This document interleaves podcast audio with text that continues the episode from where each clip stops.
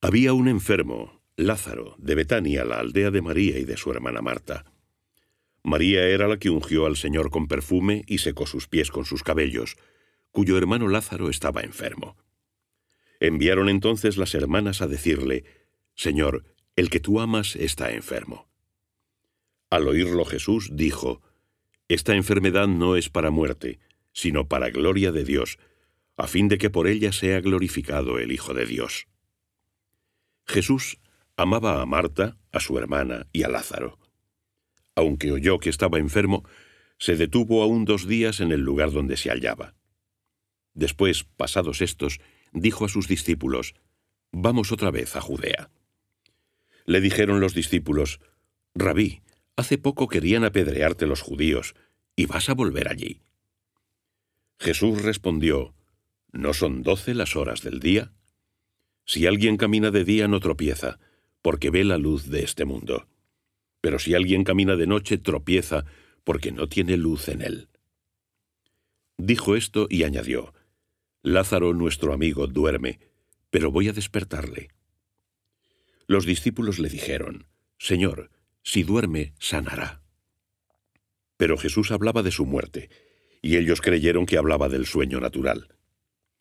Entonces Jesús les dijo abiertamente, Lázaro ha muerto, y me alegro por vosotros de no haber estado allí, para que creáis.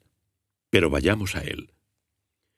Dijo entonces Tomás, el llamado Dídimo, a sus compañeros, Vayamos también nosotros para morir con él. Cuando llegó Jesús se encontró con que Lázaro hacía cuatro días que estaba en el sepulcro. Betania distaba de Jerusalén como unos quince estadios. Muchos judíos habían venido a casa de Marta y María para consolarlas por su hermano. En cuanto Marta oyó que venía Jesús, salió a su encuentro. María, entretanto, se quedó en casa.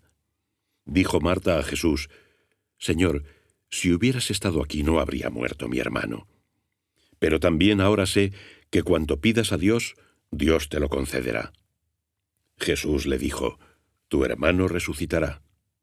Marta le respondió, Sé que resucitará en la resurrección, en el último día.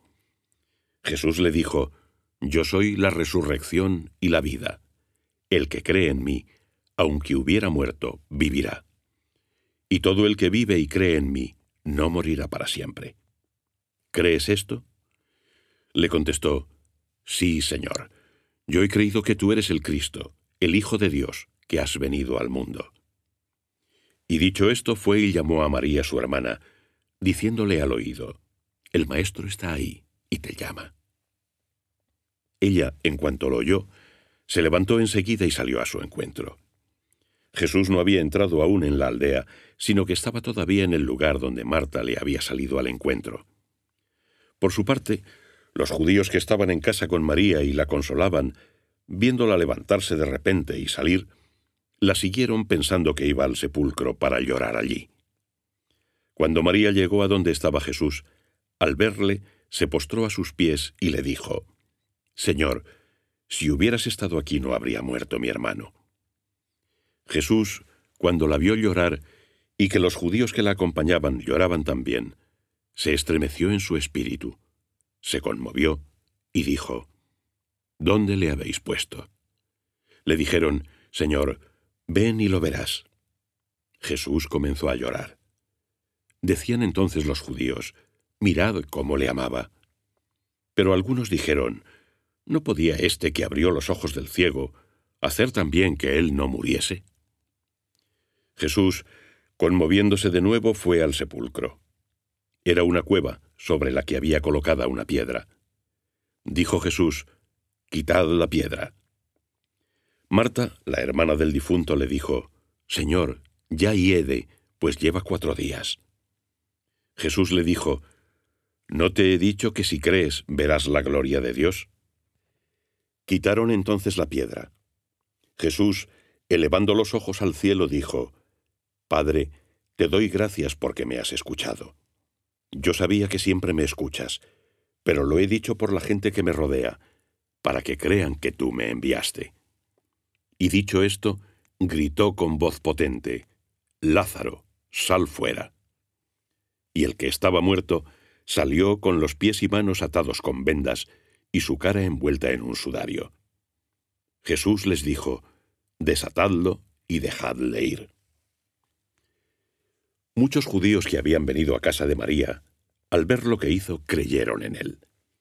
Pero algunos de ellos fueron a los fariseos y les dijeron lo que había hecho Jesús. Entonces los príncipes de los sacerdotes y los fariseos se reunieron en consejo y decían, ¿Qué hacemos? Porque ese hombre hace muchos milagros. Si le dejamos todos creerán en él, y vendrán los romanos y destruirán nuestro lugar y nuestra nación. Uno de ellos, Caifás, que era sumo sacerdote aquel año, les dijo, Vosotros no sabéis nada, ni pensáis que os conviene que muera un solo hombre por el pueblo, y no que perezca toda la nación. Esto lo dijo no por su propia iniciativa, sino que, como era sumo sacerdote aquel año, profetizó que Jesús iba a morir por la nación. Y no solo por la nación, sino para reunir también en uno a los hijos de Dios que estaban dispersos. Así que desde aquel día decidieron darle muerte. Por eso Jesús no andaba ya en público entre los judíos, sino que se marchó de allí a una región cercana al desierto, a una ciudad llamada Efraín, donde se quedó con los discípulos. Estaba próxima la Pascua de los judíos, y muchos de aquella región subieron a Jerusalén antes de la Pascua para purificarse. Los que estaban en el templo buscaban a Jesús y se decían, ¿Qué os parece? ¿Acaso vendrá a la fiesta? Los príncipes de los sacerdotes y los fariseos habían dado órdenes de que si alguno sabía dónde estaba, lo denunciase, con el fin de prenderlo.